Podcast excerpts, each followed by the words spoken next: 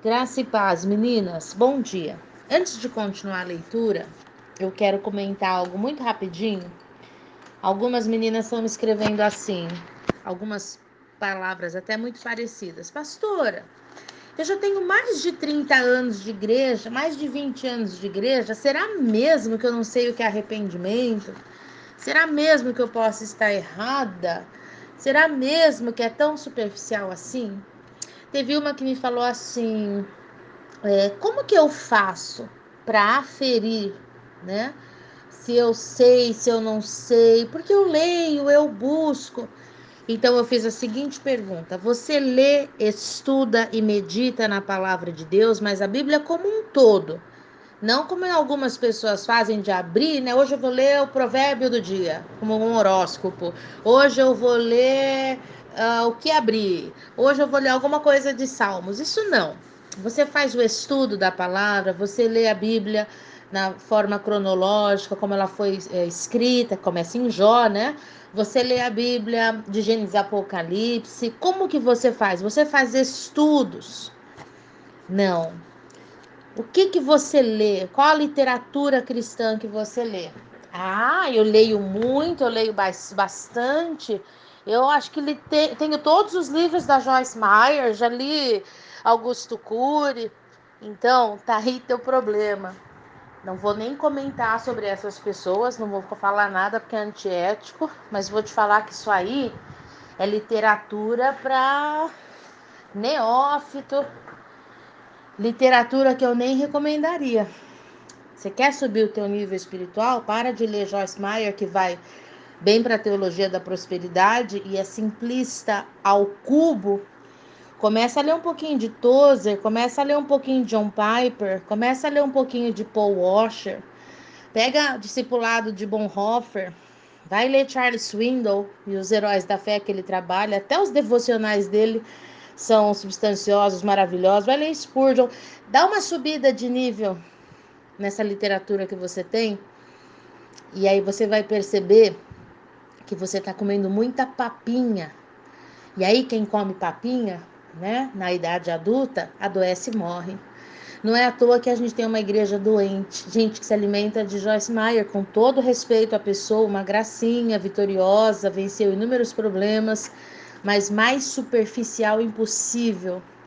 Eu só indico um livro dela para neófito, e para neófito, não para liderança, para neófito, que é o campo de batalha da mente, ainda assim com algumas ressalvas, mas só se eu olho para a pessoa e ela é mais crua que não sei o que. Mas não é alguém que eu recomendo, não.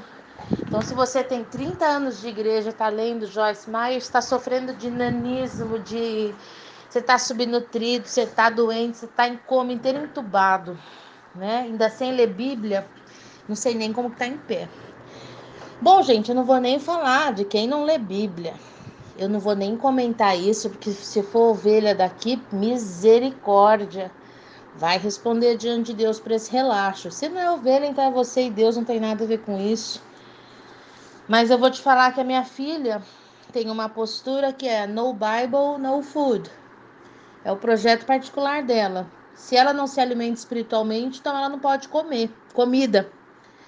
Começa a ter um pouquinho de vergonha na cara e vai um no Bible, no food aí também. Porque se você sabe que o mais importante é o espírito, como que você pode sair de casa sem alimentar o espírito? Mas a, a alma alimenta, o corpo alimenta. E depois não entende por que, que o diabo vence, porque tá tudo presa, porque a casa tá inteira presa. Não tem nem que desenhar, né? Não tem nem que ser muito esperto. Vamos para a leitura? Eu parei quando a Mary Ann, que é a conselheira da, da Storm, estava falando que ela deveria perdoar a mãe. Acabou assim. Então, Mary Ann desafiou-me a perdoar a minha mãe. Perdoar alguém que me odiou e maltratou, alguém que arruinou a minha vida, tornando-me aleijada emocionalmente, como poderia? Pensei, prostrada diante da perspectiva de uma tarefa tão grande. Eu já tinha confessado tantos pecados e agora Marianne estava me pedindo para perdoar a minha mãe. Tudo na mesma sessão de aconselhamento. E isso não deveria levar meses, até mesmo anos de terapia, pensei. Marianne me disse: você não precisa sentir o perdão para perdoar alguém. O perdão é algo que você pratica em obediência ao Senhor, porque ele perdoou a você. Deixa eu falar uma coisa. Você tá vendo que esse livro é bem simples também, bem, bem simples. Mas é um livro que vai trazendo beabá da nossa libertação. Porque primeiro ela tá falando do, do ensino, do estudo da palavra. Segundo, ela está falando de você procurar a tua liderança, de você ir atrás de ajuda, de você deixar de ser arrogante, de você deixar de ser desigrejada, se você está desigrejada, porque é pecado. Ah, eu não aceito ninguém. Igreja tal tem problema, igreja tal tem problema, igreja tal só tem falso, igreja tal só tem hipócrita. Cabe você também. Bem-vindo ao clube dos imperfeitos. Ninguém falou que igreja era para ser perfeita. Igreja é hospital. Você vai entrar no hospital, você só vai encontrar gente doente. Eu falo isso muito na terça PIN, que é só a única coisa proibida na terça PIN que eu brinco com as mulheres é gente perfeita. Que todas nós somos imperfeitas. Desce do lustre, meu. Desce do lustre, né? Todas nós somos imperfeitas, todas nós.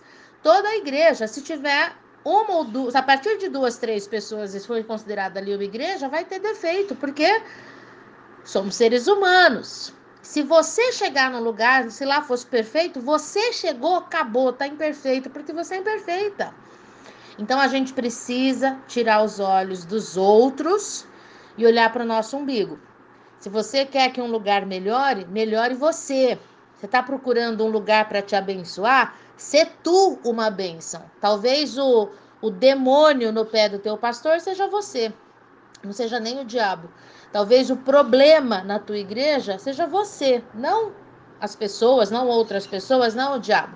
Então, ao invés de procurar um lugar para ser abençoada, ser tu uma bênção, ser igreja, ser igreja, né? E aí vai abençoar. Você quer que a sociedade melhore? Melhora você. Paga teus impostos, não joga lixo na rua, Ontem mesmo, chegando da igreja, tinha um infeliz passando e jogou uma lata de cerveja na porta da minha garagem. Eu abri a janela, ele viu, voltou e pegou. Ficou com medo. Ai, se não pega. Se ele não pegasse, eu ia pegar, né? Mas voltou e pegou. Olha como as pessoas são imundas. A, a rua limpinha, não tinha nada. E o infeliz dirigindo, bebendo, os dois bebendo e o que estava no lado do, do um dirigindo e outro do lado, esqueci o nome agora, jogou pela, pela janela. Então, e aí tem coragem de falar da corrupção dos outros, dos erros dos outros, joga lixo, joga papel, joga resto de comida pela janela é, não separa o lixo, não toma cuidado com o troco, se vier mais segura, não paga as coisas direito, paga depois, enrola, marca e esquece da vida. Então, você quer um mundo melhor? Começa a ser melhor, começa a ser uma pessoa melhor. Cede lugar na fila, cede lugar na hora de passarem com o carro, dá entrada para outras pessoas, seja mais gentil, cumprimente a todos, seja mais gentil na sua casa, porque a gente não tem dificuldade muitas vezes de ser gentil fora, no trabalho, na rua, mas em casa é o próprio diabo, né? Tem gente que é uma gracinha fora, dentro de casa é um demônio, grita, xinga, empurra, é mal-humorado, fora é uma abençoada dentro de casa com aqueles que mereciam o nosso melhor, né? Dentro da nossa casa tem que ser o nosso melhor, porque é quem nos suporta direto. Toda a tua educação fora é performance. Isso só é verdade se isso for dentro da tua casa. Só é verdade a palavrinha mágica quando você usa com teu marido, com teus filhos, com licença, por favor, obrigada. Você poderia, por gentileza. Isso aí a gente tem que usar em casa. E aí fora por extensão, né? Não esse teatro de horrores de pessoas que se matam em casa e fora vêm fazer cena da família Doriana. Então, Presta atenção nisso. Presta atenção que nesse livro, apesar da simplicidade, também não é uma escritora que eu costumo ler e tão pouco recomendo. Mas como eu falei para vocês, foi o último livro que minha mãe leu. E como eu admiro muito minha mãe, eu catei o livro para ver, né?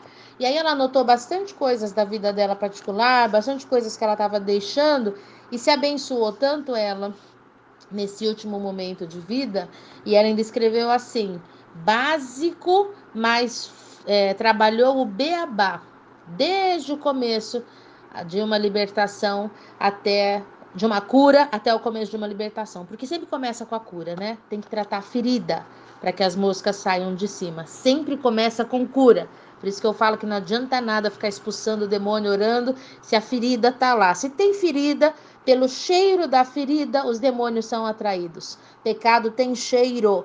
Pecado tem cheiro. Os espíritos são atraídos pelo cheiro do pecado. Pecado tem cheiro. Eu e você fomos criadas por Deus para exalar o bom perfume de Cristo. Mas quando nós permitimos que o, diabo, que o diabo vença na nossa vida, quando a gente cai em pecado e não sai disso, então ele triunfa em nós e, e, afronta a Deus através da nossa vida. Então vem aquele cheiro do pecado. Trabalhei com vocês Efésios 5, palavra torpe, que no grego significa cheiro de peixe podre. Lembram? Pecado tem cheiro. Então, apesar de ser um livro simples, traz o beabá da cura.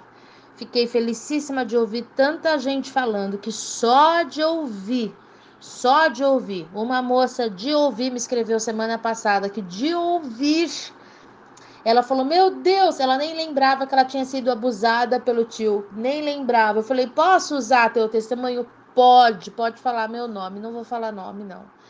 Mas olha isso, ela nem lembrava. E por que, que nem lembrava? Porque bloqueou no seu coração, bloqueou na sua alma, bloqueou na sua mente.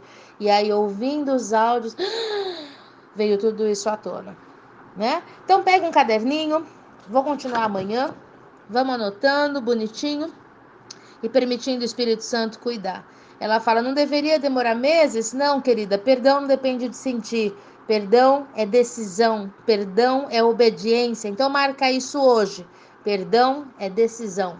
Perdão é obediência. Quem é guiado pelo Espírito não depende de sentir, anda por fé, não de acordo com as circunstâncias, não pelo que está vendo, não por vista. Quem vive guiado pelo Espírito não depende de sentir, para pedir perdão, para liberar perdão, para orar, para ler, ler a Bíblia. Eu não dependo de vontade. Ah, agora, quando eu tiver vontade, eu vou ler. Não, eu leio em obediência, porque é a hora que Deus está falando comigo, é através da Sua palavra. Falo com Deus através da oração e escuto Ele falando através da Sua palavra. Então, Ele vai trazendo rema, revelação, discernimento, sabedoria. Amém? Continuamos amanhã. Deus te abençoe.